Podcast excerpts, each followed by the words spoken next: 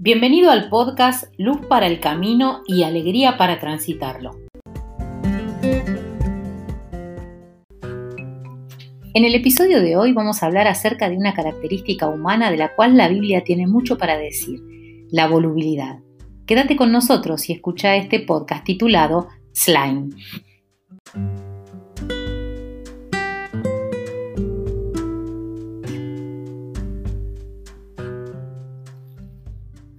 El slime o moco de gorila es una masa elástica que parece un moco.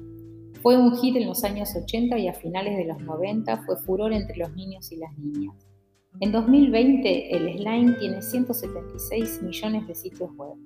Esta masa de diferentes colores se estira, se pega, es maleable, aplastable, se encoge, se engancha y toma cualquier forma al amasarlo. Una de las características del slime es la, la volubilidad. En los materiales la volubilidad es inconsistencia, es la tendencia a cambiar de forma sometidos a presión, fuego o golpes. En las personas, voluble es un adjetivo para quienes cuyo carácter es inconstante, cambia de opinión, gusto o estado de ánimo rápidamente. La Biblia nos advierte sobre la volubilidad. En Malaquías 3:6 dice, porque yo el Señor no cambio. Por esta razón ustedes no han sido destruidos, porque mi misericordia dura para siempre aunque ustedes sean tan volubles, aunque desde hace mucho tiempo ustedes han despreciado mis instrucciones, aún tienen la oportunidad de dirigirse a mí. En Efesios 4:14 leemos que ya no seamos niños, sacudidos por las olas y llevados de acá para allá por todo viento de doctrina. Santiago 1:8 dice que el hombre de doble ánimo es inestable en todos sus caminos. Déjeme ilustrar el punto al que quiero ir con un ejemplo. Hay un pasaje en las escrituras que nosotros lo conocemos como la entrada triunfal. Aquella entrada triunfal fue muy efímera. Los ramos verdes se marchitaron pronto. El Osana se transformó cinco días más tarde en un grito enfurecido, crucifícale. ¿Por qué el cambio? ¿Por qué tanta inconsistencia en la multitud? Jesús y sus discípulos estaban de camino hacia Jerusalén para celebrar la fiesta de la Pascua como lo hacían millares de peregrinos. Marcos 11 dice que cuando se acercaban a Jerusalén, Jesús envió dos de sus discípulos y les dijo, Id a la aldea que está enfrente de vosotros y luego que entréis en ella haréis un pollino atado en el cual ningún hombre ha montado. Desatadlo y traedlo. Y si alguien os dijere por qué hacéis eso, decid que el Señor lo necesita y que luego lo devolverá. Fueron y hallaron el pollino atado afuera a la puerta en el recodo del camino y lo desataron. Y unos de los que estaban allí les dijeron, ¿qué hacéis desatando el pollino? Ellos entonces le dijeron como Jesús había mandado y los dejaron.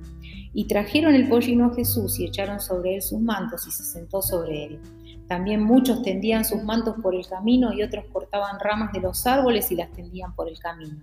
Y los que iban delante y los que venían detrás daban voces diciendo, Osana, bendito el que viene en el nombre del Señor.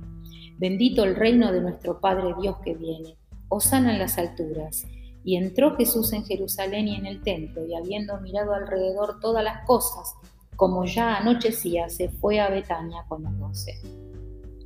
Hasta ese momento todo el ministerio de Jesús había tenido lugar en Galilea, en Galilea y en las regiones de alrededor.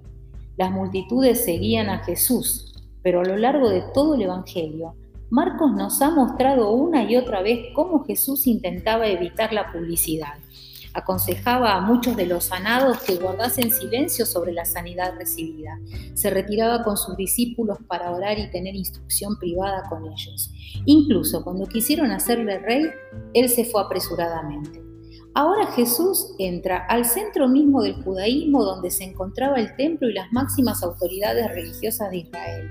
Esta presentación pública no agradó a las autoridades judías, puso en peligro sus liderazgos y los beneficios económicos y políticos que disfrutaba. Cuando leemos este pasaje vemos medidas que Jesús tomó para atraer sobre sí las miradas de las multitudes en su entrada a Jerusalén. Parece que todo ha cambiado, el secreto es revelado. Antes no era conveniente porque Jesús necesitaba tiempo para preparar a sus discípulos. Veamos, a la salida de Jericó, Bartimeo el ciego es sanado y reconoce a Jesús como el Hijo de David. Jesús y sus discípulos en camino a Jerusalén pasan la noche en Betania donde vivían María, Marta y Lázaro y allí hicieron una cena. En esa cena María ungió los pies de Jesús y los secó con sus cabellos.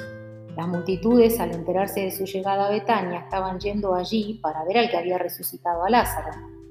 Jesús venía de Betania y muchos le acompañaban, pero al mismo tiempo la noticia de que él se encontraba de camino había llegado a Jerusalén y muchos salieron a recibirle. Entonces encontramos acá dos grupos, los que iban delante y los que venían detrás dando voces. El camino romano sube de Jericó al Monte de los Olivos aproximadamente 790 metros y luego baja al templo. Jesús envía a dos de sus discípulos para que le trajeran de la aldea un pollino sobre el cual nadie había montado. Podría haber entrado en la ciudad andando como hacía siempre, pero al tomar esta decisión estaba indicando que tenía un propósito concreto. El pollino de asno es un animal difícil de domesticar para ser montado pero cuando el Señor lo montó, el animal se fue tan dócil, demostrando el poder del Señor sobre la creación. Los burros eran bestias de carga. La elección de un burro de parte de Jesús es deliberada y significativa. El pueblo estaba acostumbrado a otros tipos de desfiles triunfales. Cuando regresaba algún general victorioso o el mismo César, se usaba un carruaje dorado rodeado de los oficiales más importantes, y en el desfile se exhibían los tesoros y los prisioneros conquistados, mientras los sacerdotes romanos iban ofreciendo incienso a sus dioses. Es muy probable que ni los discípulos ni las multitudes se dieron cuenta en medio del entusiasmo de que en aquel preciso momento ellos estaban participando del cumplimiento de lo que Zacarías había anunciado siglos antes. Casi 600 años antes, Zacarías había dicho, Alégrate mucho, hija de Sión, da voces de júbilo, hija de Jerusalén. He aquí tu rey vendrá a ti justo y salvador, humilde y cabalgando sobre un asno, sobre un pollino, hijo de Ana. Algunos han pensado que la cruz fue un obstáculo imprevisto en la carrera hacia el trono, al punto de que acabó con la profecía. Pero en palabras de Jesús, la cruz no era un obstáculo, sino el fundamento sobre el que se iba a establecer el reino. Algunos pusieron sus vestidos en el camino por donde él pasaba y otros cortaron ramas que tendieron en el suelo. Todo esto sirvió como una alfombra improvisada para el paso de Jesús mostrando su respeto y homenaje. El Señor lo necesita. Un detalle increíble. Jesús envía a dos de sus discípulos adelante para que le trajeran el asno para que él pudiera montarse y descender del monte de los olivos. La explicación simple que ellos deben dar es el Señor lo necesita. Esto nos muestra la percepción de la soberanía y de autoridad que Jesús tenía. Tal vez alguien piense que Jesús había simplemente hecho los arreglos previos con los dueños del pollino, sin decirle a los discípulos. Pero Marcos acá está tratando de enseñar la presencia y el dominio de Jesús sobre los acontecimientos que culminarán con su muerte. Marcos quiere que veamos que Jesús no es la víctima impotente de acontecimientos que se están saliendo fuera de su control. Más bien Él sigue siendo el Señor soberano de su propio destino cuando escogió ir a la cruz.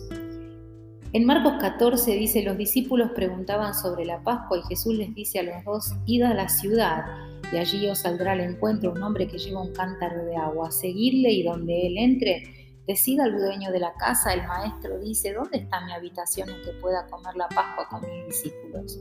Y él os mostrará un aposento alto, amoblado y preparado. Haced los preparativos para nosotros allí. Una vez más, Marcos está ilustrando el conocimiento y la autoridad sobrenatural de Jesús. Jesús está mostrando las credenciales de un verdadero profeta. Está mostrando su presencia. Los acontecimientos no toman a Jesús de sorpresa.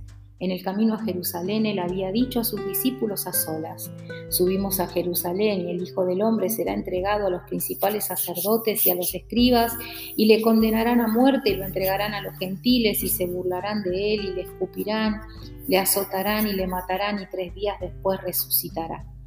Los acontecimientos no tomaron a Jesús de sorpresa, él los provocó. Con su entrada a Jerusalén, Jesús deliberadamente puso el proceso en marcha. Osana en las alturas. Osana en hebreo significa salva ahora. Se empleaba pidiendo liberación a Dios. La multitud estaba esperando que Dios irrumpiera y salvara a su pueblo ahora que el Mesías había venido. En Pascua se recordaba la liberación de la esclavitud de Egipto y el pensamiento entre ellos era cuánto tiempo más pasaría hasta que fueran liberados de la opresión romana. Las multitudes usaron el Salmo 118 para reconocerle como el Mesías esperado, cantando bendito el que viene en el nombre del Señor, desde la casa de Jehová lo bendecimos. Osana en las alturas. La multitud pensaba que por fin ya había llegado el unigénito de Dios, quien se había y quien se iba a deshacer de los romanos y establecería el verdadero reino de Dios, no con sede en Roma, sino con sede en Jerusalén. Y por eso los gritos y cantos y la multitud rodeándole por todos lados. Recordemos que en el año 63 a.C., los romanos bajo las órdenes de Pompeyo habían puesto fin al Estado judío independiente. Conquistaron Jerusalén y derribaron al rey de Israel y cuando retornaron del exilio en Babilonia hacía 500 años, la era de oro aún no había llegado y había sido anunciada por los profetas. Por el contrario, Israel trabajaba bajo la dictadura militar opresiva de los romanos. Los judíos estaban irritados de vivir bajo el yugo de la ley romana. Israel era un verdadero hervidero de disturbios por todos lados. Los judíos anhelaban tener un libertador mesiánico que restauraría a Israel de una vez y para siempre. Los profetas del Antiguo Testamento hablaban de la venida de ese rey y los judíos anhelaban el cumplimiento de sus profecías. Durante su ministerio Jesús evitó el pronunciamiento público de que era el Mesías prometido. Los eruditos del Nuevo Testamento lo llaman el secreto mesiánico. En Marcos Jesús nunca declara públicamente ser el Mesías y cuando las personas lo reconocen como tal, como en la confesión de Pedro, cuando Pedro le dice tú eres el Cristo o tú eres el Mesías, Jesús le ordena no contarle a nadie sobre ello. Con esta entrada triunfal en Jerusalén, todo cambia. Cuando Jesús llegó, su viaje no concluyó en el palacio, sino en el templo, porque esa era su casa y el lugar de su trono. Dios moraba entre ellos en el tabernáculo y luego lo hizo en el templo. Esta era una verdadera visita oficial al corazón de la nación con la finalidad de llevar a cabo una inspección de su estado espiritual. Después de haber mirado alrededor de todas las cosas, aunque se suponía que esa era su casa, lo que vio no le hizo sentir cómodo y se fue de allí. Él no hace nada. Nos dice Marcos, Jesús entró en Jerusalén y fue al templo y después de observarlo todo, como ya era tarde, salió para Betania con los doce. No hizo nada. Jesús no purifica el templo, no lidera la muchedumbre contra los romanos, ni siquiera da un discurso inflamador. Él solo mira a su alrededor y se retira. ¿Qué es lo que vio que tanto le desagradó? Si seguimos leyendo, vemos que al día siguiente regresó, volcó las mesas de los cambistas, las sillas de los que vendían palomas, y dijo, mi casa será llamada casa de oración para todas las naciones, mas vosotros la habéis hecho una cueva de ladrones. El Señor mismo había venido a inspeccionar su casa y lo que encontró es que sus ceremonias religiosas eran solo eso, carecían de significado, solo buscaban ventajas, se movían por el dinero y por las ansias de poder. Desgraciadamente también en nuestros días muchos participan en actos religiosos, en conciertos cristianos, sin saber quién es Jesús y lo que Él demanda de ellos. Muchas de estas manifestaciones son superficiales y están basadas en la ignorancia y en el efecto psicológico que produce una multitud enfervorizada. Este tipo de entusiasmo es temporal y cuando aparece la presión por obedecer o seguir el modelo de Jesús, enseguida cambian de dirección, como ocurrió una semana después con la mayoría de la multitud que ese día aclamaba a Jesús como rey. Jesús conocía y entendía las profecías del rey venidero de Israel que iba a restaurar el trono de David. ¿Qué está haciendo cuando se monta en el pollino y desciende a Jerusalén? Nada más cumpliendo la profecía deliberada y provocativamente, afirmando que Él era el rey prometido de Israel, aquel que restablecería el trono de David. Su modo de actuar es para revelar su verdadera identidad. El secreto mesiánico ahora es revelado, se convierte en una noticia. La entrada triunfal nos muestra la conciencia mesiánica de Jesús.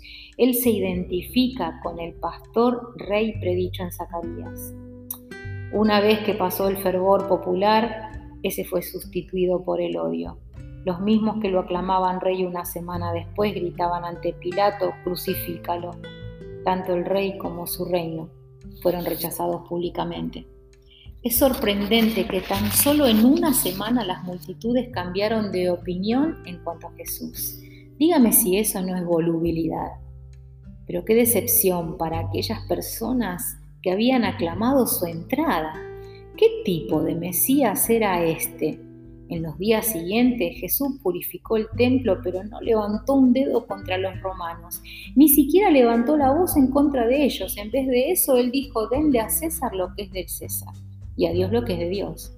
¿Quién necesita un rey como este? se preguntaba, ya que para el viernes una gran parte de la multitud estaba tan desencantada con Jesús que el sacerdocio del templo que tramaba arrestarlo y entregarlo a los romanos porque decían que él se había autoproclamado rey de los judíos, enseguida lograron voltear a la multitud a su favor. Esa multitud que una vez clamaba Osana ahora gritaba crucifícalo. Por eso Jesús fue llevado a la cruz a morir, como él sabía que tenía que ser. ¿Qué lección podemos aprender del relato de la entrada triunfal de Jesús? La primera es que vemos el señorío de Jesús, la crucifixión no fue algo que vino sobre él inadvertidamente mientras visitaba Jerusalén. Jesús entendió y aceptó su llamado a pasar por una muerte tan terrible deliberadamente, provocando los acontecimientos que lo llevarían a su ejecución. Él entendía que él era el pastor rey profetizado por Zacarías y asumió su rol. Durante todo el proceso, él demostró su presencia, su presencia de los acontecimientos encontrando el burrito, haciendo los arreglos para su última cena de Pascua, sabiendo que Judas lo iba a traicionar, la triple, negación de Pedro, que los discípulos lo iban a abandonar, que su entrega a los gentiles iba a terminar en azotes, humillación y aún la ejecución. Él anunció todas estas cosas por adelantado, por lo tanto él mostró tener señorío sobre toda la historia. La segunda lección es que Jesús no siempre cumple con nuestras expectativas. Los judíos esperaban a un rey que sería líder militar como David, quien iba a derrocar el yugo de Roma y establecería el reino a la fuerza. Tenían expectativas que eran razonables, pero Jesús era radicalmente diferente a las expectativas que ellos tenían. Cuando entró en Jerusalén no lo hizo en un caballo, símbolo de la guerra y de los conquistadores como lo había hecho Pompeyo. Al contrario, él escogió un burro, un animal de carga. Vino humildemente y trayendo paz. El reino de Dios que él inauguró no era un reino terrenal ni político, sino el reinado de Dios en los corazones de las personas que le conocen y le sirven. Ese no era el tipo de reino que las personas esperaban ni deseaban y por eso rechazaron a Jesús como su Señor. A medida que crecemos en nuestra vida cristiana, todos enfrentamos situaciones en las cuales Dios no cumple con nuestras expectativas. Quizás Él no nos trae una pareja, o tal vez tu matrimonio ha fracasado, te han ignorado cuando hay una promoción de empleo que mereces, quizás estás enfermo o una tragedia llegó a tu vida de una manera inesperada. Y la tentación en todas estas situaciones es hacer las cosas a nuestra propia manera, dejar de confiar en el amor de Dios por ti. No sabes las veces que vi esto en la vida de muchos amigos cristianos. Cuando Dios no cumple nuestras expectativas, entonces nos deshacemos de Él y hacemos las cosas de la manera que nosotros pensamos que deberían hacerse, o le tenemos resentimiento y nos alejamos de Él por no darnos aquello que queremos. La primera lección dije que nos enseñaba que Jesús es el Señor. El Señor no tiene ninguna obligación de cumplir nuestras expectativas. Si Él permite que pases por sufrimientos y dificultades, Él es Señor. Si Él permite que pases por decepciones y trabajos y fracasos, Él es Señor. Muchos piensan que si Cristo no cumple sus expectativas, entonces simplemente lo rechazan como lo hizo la multitud en Jerusalén. Pero Cristo es el Señor y Él no tiene que cumplir nuestras expectativas respecto a Él. Cristo jamás prometió a sus seguidores que iban a tener una vida feliz. Los discípulos no están por encima de su maestro y el maestro escogió el camino de la cruz. Si fuiste llamado a ser un seguidor de Jesús, tenés que estar dispuesto a pisar la misma vereda que pisó Él. Debemos ajustar nuestras expectativas a aquello que Dios decreta, no ajustar a Dios a nuestras expectativas. Dios no puede entrar en nuestro molde, es al revés. Dios no es slime. Cristo es Señor y Él sabe lo que es mejor. Si intentamos hacer que Él se ajuste a nuestras expectativas, a lo que es aceptable para nosotros y cómo nos sucede, lo rechazamos. Entonces eso nos conduce a la autodestrucción. No debemos ser como las personas en Jerusalén. Aclamaron a Cristo como su rey siempre y cuando Él se ajustara a la imagen que ellos tenían de cómo debería ser un rey. Más bien vamos a reconocerlo como nuestro rey, nuestro Señor, soberano, y recibir de su mano cualquier cosa que Él decrete. El caso más cercano de los que usted y yo conocemos, esos que un día dijeron al Señor, te voy a amar para siempre, te voy a seguir, te voy a obedecer, Señor, te voy a servir. A esos más cercanos no estamos para juzgarlos, sino que estamos siendo advertidos por sus testimonios de lo voluble que es el corazón humano. Por eso debemos alinearlo con el corazón de Dios. La característica del slime es tomar la forma del recipiente que lo contiene. Advertidos estamos siendo de que tenemos que cuidar nuestra salvación con temor y temblor cuidar nuestra comunión. La presencia de Dios es el mejor contenedor para algo que se diluye, para algo que es una masa deforme como nuestro corazón. Debemos ser imagen y semejanza de Cristo que es el molde perfecto para nosotros.